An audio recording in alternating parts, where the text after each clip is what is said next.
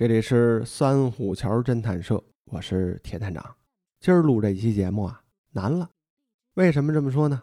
赶上这一周啊，北京这天啊，黄沙漫天的，再加上飞这个杨柳絮，就是这个白毛毛，这一出门啊，呛嗓子。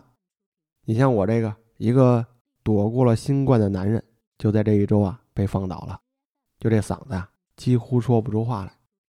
赶上这周末歇两天，这算好点儿这才抓紧啊给大家录期节目。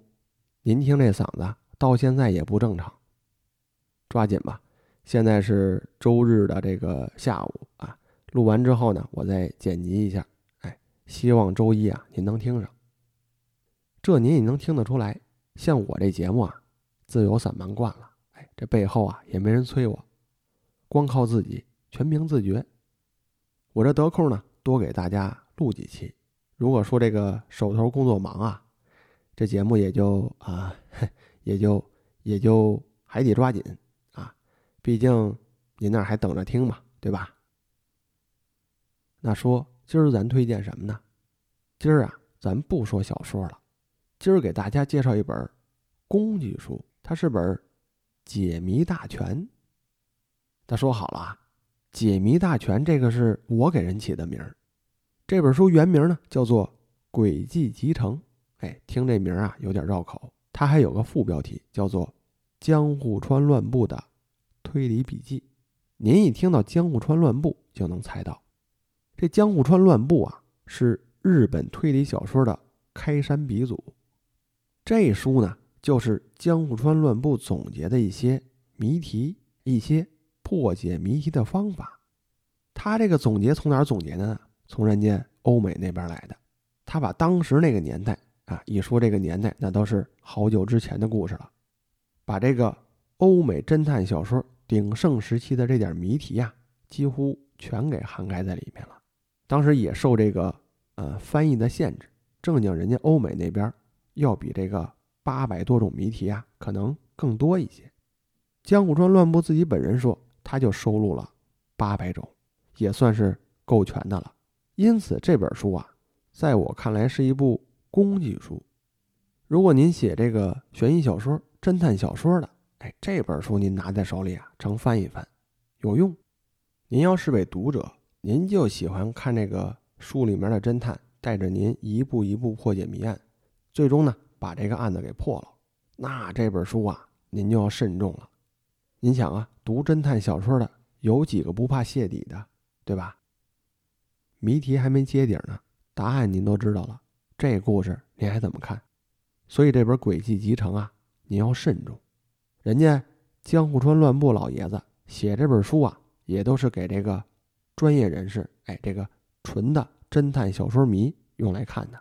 当然啊，如果您说您就喜欢看这个谜题破解方式，哎，简洁方便。那这本书挺适合您的。那我今儿呢就不把这个谜题啊一个一个给您向外展示了。您有兴趣啊可以自己读一读。这里面啊不光是把这个谜题给您详细的描述了，这里面引用的原文小说啊也有标注，所以作品您能找到，方法您也能知晓，这个挺方便。这个对于写侦探小说的查资料方便了。所以这本书啊我是特别喜欢。而且这本书啊，制作特别好。这个纸呢，应该是呃特别制作的，咱也不知道人家正经是用什么材料，反正摸起来挺软、挺丝滑的。哎，还是本小册子，随时揣兜里啊，您都能翻着看，挺好，我挺喜欢。那今儿啊，我就不把书里面的谜题啊一个一个掏出来给您看了。今儿咱们就借助这本书啊，讲一讲这个江户川乱步。正经说呀。江户川乱步，这不是他的本名人家本名啊叫做平井太郎，哎，出生于日本的三重县，是一八九四年出生的，享年呢七十一岁，哎，六五年去世的。他是这个日本啊最负盛名的推理作家，也被称为是侦探推理小说之父。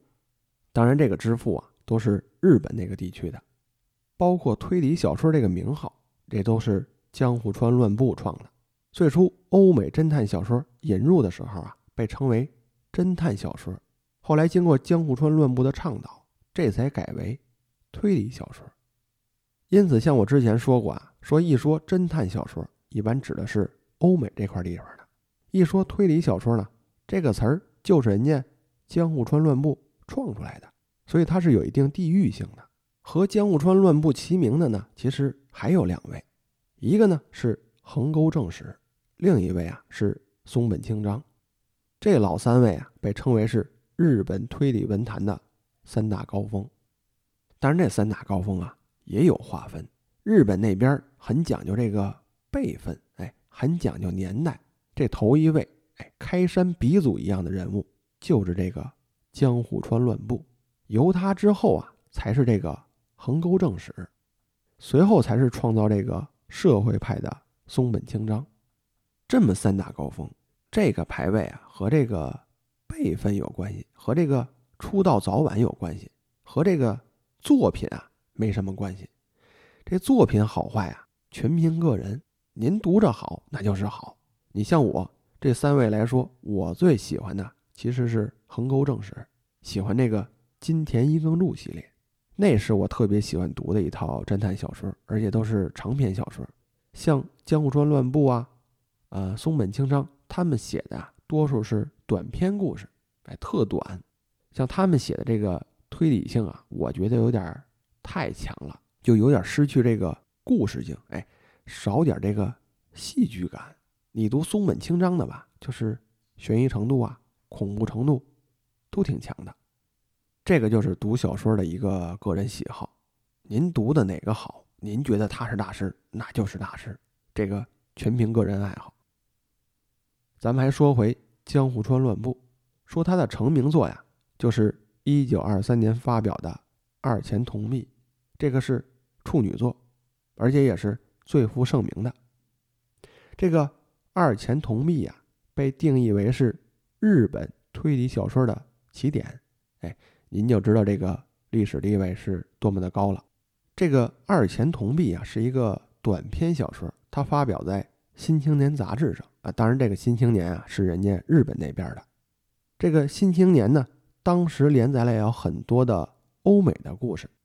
随后就出了这么一位日本本土作家创作的小说，哎，一下就火了。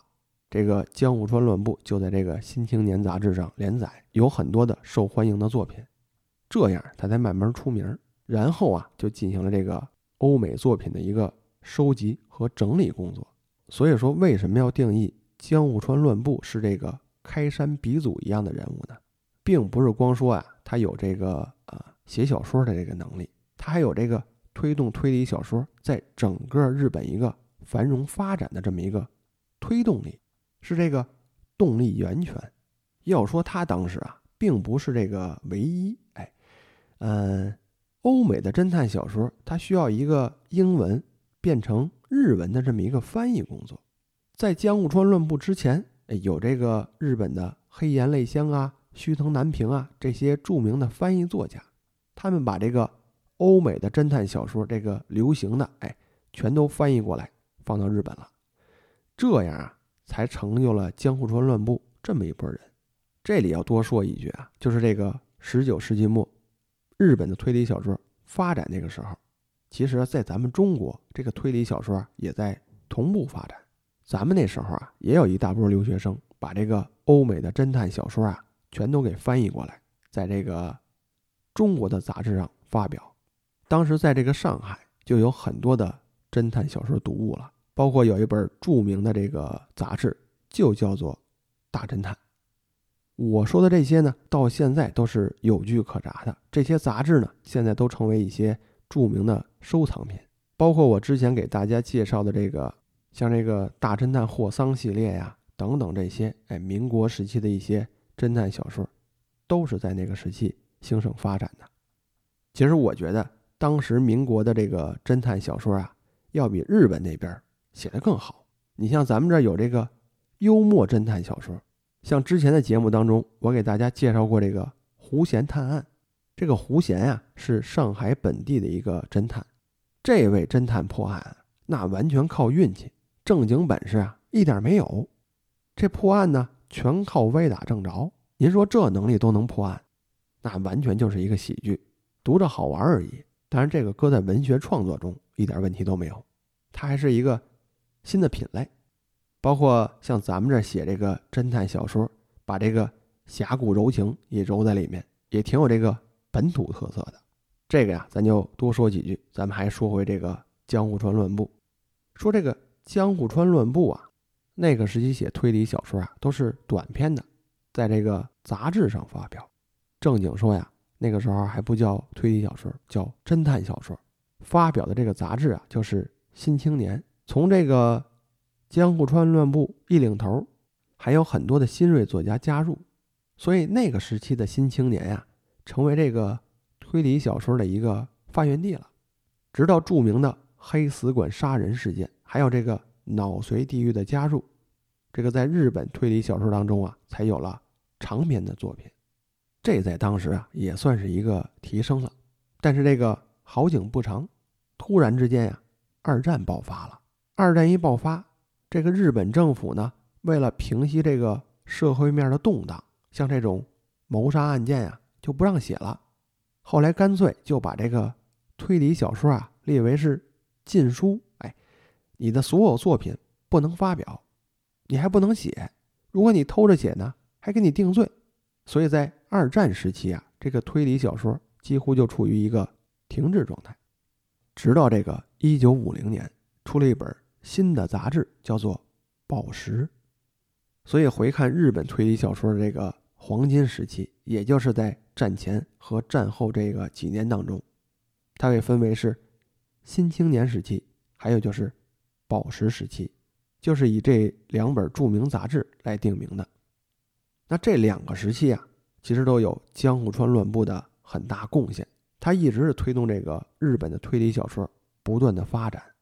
在那个时期，江户川乱步倡导的是一个解谜，一个游戏性，就是写这个推理小说啊，一定以这个谜题为主，一定以一个缜密的逻辑思维，最终呢破解谜案为主要线索。这个是当时那个时期最为倡导的。二战结束后不久，在江户川乱步的推动下呀，成立了日本侦探作家俱乐部。这第一届的会长呢，也是非他莫属了。这个侦探作家俱乐部成立之后啊，可以说是出道即巅峰啊。当时汇聚了大量的侦探作家，有不少的成名作品。后来就在这个俱乐部里啊，成立了日本推理作家协会奖。这个奖项啊，那是相当的有名，可以说是日本推理界第一大奖项了。这个奖项之后，大家为了纪念江户川乱步。才有了江户川乱步奖，这两个不同的奖，在我早年间呀，以为是同一个，就是因为江户川乱步本人呢，当年是这个会长，我就以为这个作家协会奖和江户川乱步奖是一个，实际上它是分着的。这两个奖项啊，选定的都是日本本土的作品，这江户川乱步奖呢，更偏重于刚出道的作家，哎，给这个新手啊一些鼓励。偏重这方面，所以两个奖项啊，其实是各有不同的。但是这两个奖项的威望在日本推理界那是数一数二的。所以今后诸位选书的时候啊，如果说您看这个书的封面上写着什么江户川乱步奖啊、日本推理作家协会奖啊，如果有这个奖，说明这个作品的质量还是不错的，最少是值得研究。那这个也是我的一个小技巧，给您推荐推荐。那说了这么久了，说他这个江户川乱步这笔名是怎么来的？这个在当年呀，我也研究过，但是没研究明白。那个时候我还小，也就是小学刚上初中那时候，听我老爸给我讲，说这江户川乱步的名字啊，来源于爱伦坡。说这个爱伦坡呀是一个美国人，他这个名字呀，翻译成日文，这个音呢就叫。江户川乱步，当时这个平井太郎呢，读完这个爱伦坡的作品之后啊，对这个人五体投地，特别的佩服，因此把自己的笔名啊就叫做江户川乱步，哎，是这么一个缘故。但当时我还小啊，我一听这个爱伦坡三个字的名儿，这江户川乱步五个字儿，这事儿啊，我就闹不明白了。我说这日本发音怎么就这么乱？后来呢，就有了那个动画片儿，哎，就是那个江户川柯南。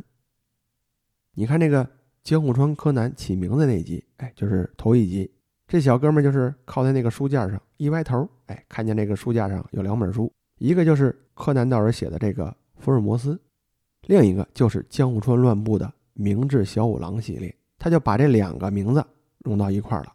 一个是柯南道尔，一个是江户川乱步，俩名字揉在一块儿，就有了江户川柯南。所以你看日本这个能把这个汉语啊、英语这个混到一块儿用，所以他这个名字啊，这个发音啊都比较古怪。哎，您就记着有这么个故事就行。再说了，就是这个新作家对这个老作品的一个致敬。那这江户川乱步佩服的一定就是爱伦坡。这个爱伦坡呢，是美国的侦探小说家，也可以说是全球的侦探小说之父。他写的这个《莫格街谋杀案》被定义为是头一部侦探小说。但正经说呀，啊，侦探小说在他之前呀，也有人写过，像这个狄更斯、哎，威尔第，呃，他们都写过侦探小说，哎，要比这个爱伦坡更靠前。只不过这个爱伦坡出了这个。摩格街谋杀案啊，当时是风靡全球，而且这个爱伦坡呀还写一些恐怖故事，哎，里面这个悬疑推理的劲儿啊特别浓，由此啊他就成为这个领头人了。所以当时爱伦坡的这个写作风格呀，那并不是光影响了美国，可以说他是影响了全球，同样也影响了日本的江户川乱步。那另一位对江户川乱步有影响的。其实就是著名的大侦探福尔摩斯了。江户川乱步创作的著名侦探形象啊，叫做明智小五郎。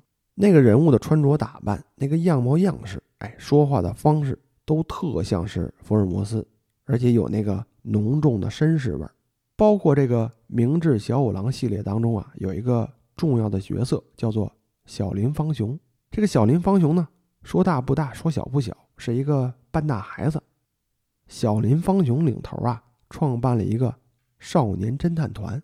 这个侦探团啊，它的灵感来源就是福尔摩斯的贝克街小分队。这个梗啊，后来就被这个青山刚昌学会了。他就在这个名侦探柯南当中啊，也塑造了一个少年侦探团的形象。包括那个特别不着调的毛利小五郎，哎，你听这个名字跟明智小五郎。很相似，其实啊，都是一个致敬前辈、致敬这个老作品的一个表现。咱们再说点趣闻，就说这个江户川乱步啊，他有个个人喜好，就是喜欢戴这个贝雷帽。这个贝雷帽，我不知道大家有没有知道的，这东西啊，据说是源于西班牙，源于西班牙当地的一个帽子，民间的帽子。这个帽子怎么形容呢？呃，不好形容。因为它不像这个当兵的戴的那个大壳帽，哎，它有檐儿，有一个立体的这么一个形状。这个贝雷帽啊，啊，圆圆乎乎的，软软乎乎的，就有点像个饼一样扣在脑袋上，但并没有一个固定的形态。这个帽子啊，咱们不知道是怎么流行到日本的，反正江户川乱步老先生特别喜欢戴这个，而且据说呀，他戴这个帽子能给自己增添灵感，写侦探小说。就需要灵感，需要解谜呀。据说他当年戴上这个帽子就有灵感了，所以在他写作的过程中啊，他经常扣这么一顶帽子，在屋里也戴。那这个习惯啊，后来就在这个日本的文学圈，包括日本画漫画的也流行开来了，谁都扣这么一顶。这个搞创作的都愿意扣上这么一顶帽子。画这个机器猫的藤子夫不二雄。就喜欢戴这个贝雷帽，还有就是这个手冢治虫，据说这个手冢治虫啊更厉害，这帽子啊离不开脑袋，天天戴着，这帽子啊几乎不摘，据说睡觉的时候都戴着，就是为了激发灵感。我觉得这个方法吧，弄不好哪天我也试试，我觉得没准真行。哎，所以说贝雷帽这个文化吧，咱不知道是不是江户川乱步引领的。但是他在这个推理小说在这个文化圈啊，的确做了很多的贡献，还带领了一波潮流。所以说呀，不管是各方面，江户川乱步呢，的确是一个很伟大、很值得尊敬的这么一位。那说回这本书，《诡计集成》呢，除了是江户川乱步的这个笔记，哎，有这个八百多种的解谜方法，另外啊，还附了两篇他的这个短篇小说，一部呢就是这个著名的《两分铜钱》，另一个叫做《算盘传情》，哎，都是一个很短的作品。但是您读可是读，这两部小说啊，呃，不太好理解，因为是早年间的故事。您读这个故事吧，那其实它的描写呀，它的这个推理环节啊，我觉得相对简单的，而且有点异想天开的感觉，哎，但是趣味性很强，再，推荐您读一读。那好了，今儿这节目啊，咱就到这里。这里是三虎桥侦探社，我是铁探长。我们下期见。